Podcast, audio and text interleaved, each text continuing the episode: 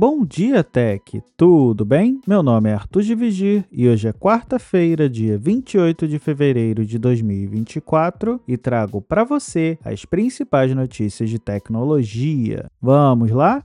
Começando o podcast com uma disputa judicial. A OpenAI entrou com um pedido para que a Corte Distrital dos Estados Unidos, no sul de Nova York, rejeite várias das alegações feitas pelo The New York Times em sua ação por violação de direitos autorais. A empresa alega que o Times usou solicitações enganosas para fazer o ChatGPT retornar seu conteúdo. Segundo a OpenAI, o Times explorou uma falha que está sendo corrigida e alimentou diretamente artigos ao chatbot para obter passagens textuais idênticas. O Times processou a OpenAI e a Microsoft em dezembro, alegando que as empresas treinaram seus modelos de IA em seu conteúdo e que seus chatbots poderiam reproduzir as histórias textualmente. A OpenAI busca parcialmente rejeitar a acusação de violação direta de direitos autorais do Times na medida em que que se baseia em atos de reprodução ocorridos mais de três anos antes desta ação. Além disso, pede à corte que rejeite outras alegações feitas pelo jornal. O processo do jornal também inclui acusações de diluição de marca, concorrência desleal pela apropriação indevida e uma reivindicação de violação de direitos autorais.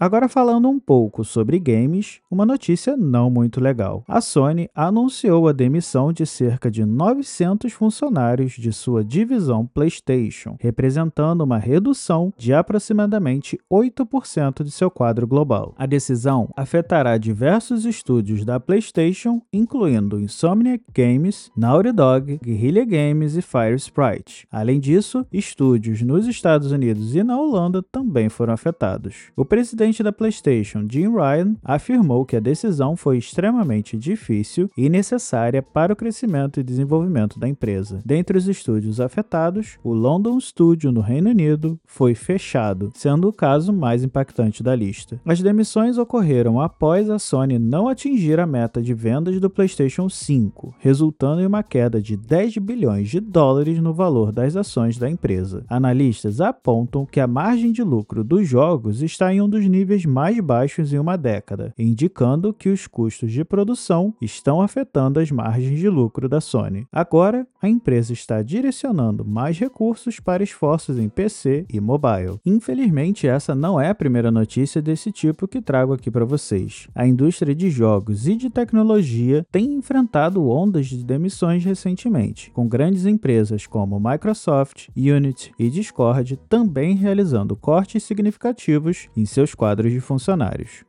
Agora, falando de óculos inteligentes, segundo fontes não identificadas da Meta, um relatório do Business Insider afirma que a empresa planeja demonstrar um par de verdadeiros óculos inteligentes de realidade aumentada no final deste ano durante o Meta Connect. Os óculos, internamente chamados de Orion, são produtos separados do recém-lançado Ray-Ban Meta Smart Glasses e dos headsets Meta Quest. Diferentemente Diferente desses dois produtos, os novos óculos Orion seriam dispositivos que contam com realidade aumentada mais avançada, já que supostamente utilizam tecnologias inovadoras com focos nos elementos visuais. O relatório sugere que há muita pressão interna na meta para se ter uma demonstração de alta qualidade e que alguns insiders da empresa têm experimentado com protótipos avançados. No entanto, parece que esses óculos ainda não estão prontos para o grande público. Mesmo que esses óculos sejam demonstrados no MetaConnect, segundo o Business Insider, eles não estarão disponíveis para o público. Inclusive, Alex Riff, do The Verge, havia relatado no ano passado que 2024 a empresa lançaria esse produto internamente e lançaria para o público apenas em 2027.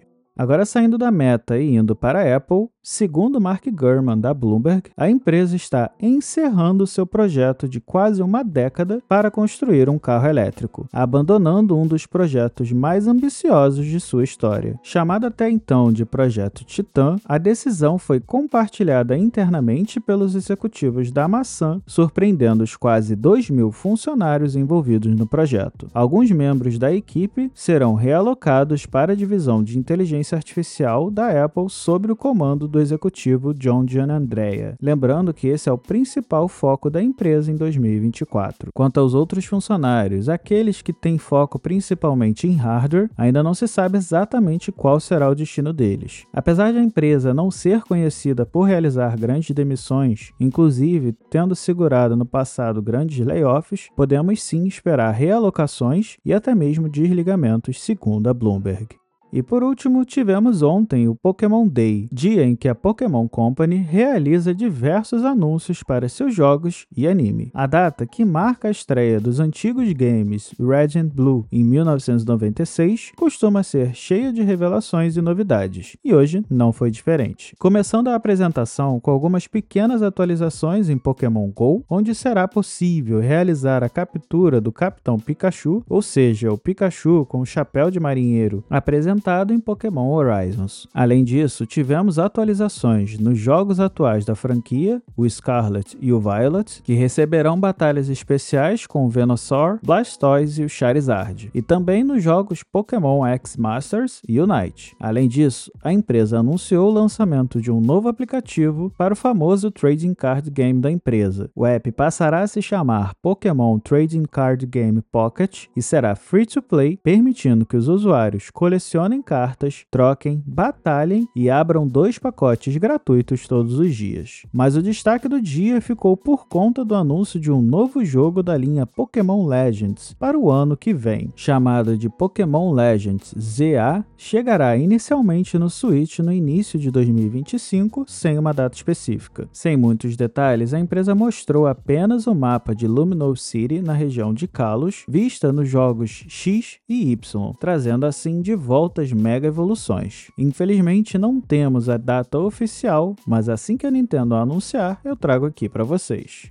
Bom, pessoal, por hoje é só. Todos os links das matérias e dos produtos citados aqui estarão disponíveis na descrição deste episódio. Aproveitando, queria pedir que vocês continuem compartilhando o podcast, sigam na sua plataforma favorita e, se possível, deixem um review no Apple Podcasts ou uma avaliação no Spotify, para que assim o Bom Dia Tech chegue a mais pessoas. E para entrar em contato comigo é só me chamar no Instagram ou no Threads, no arroba Arthur ou me mandar mensagem mensagem no Mastodon, que deixarei o link aqui na descrição.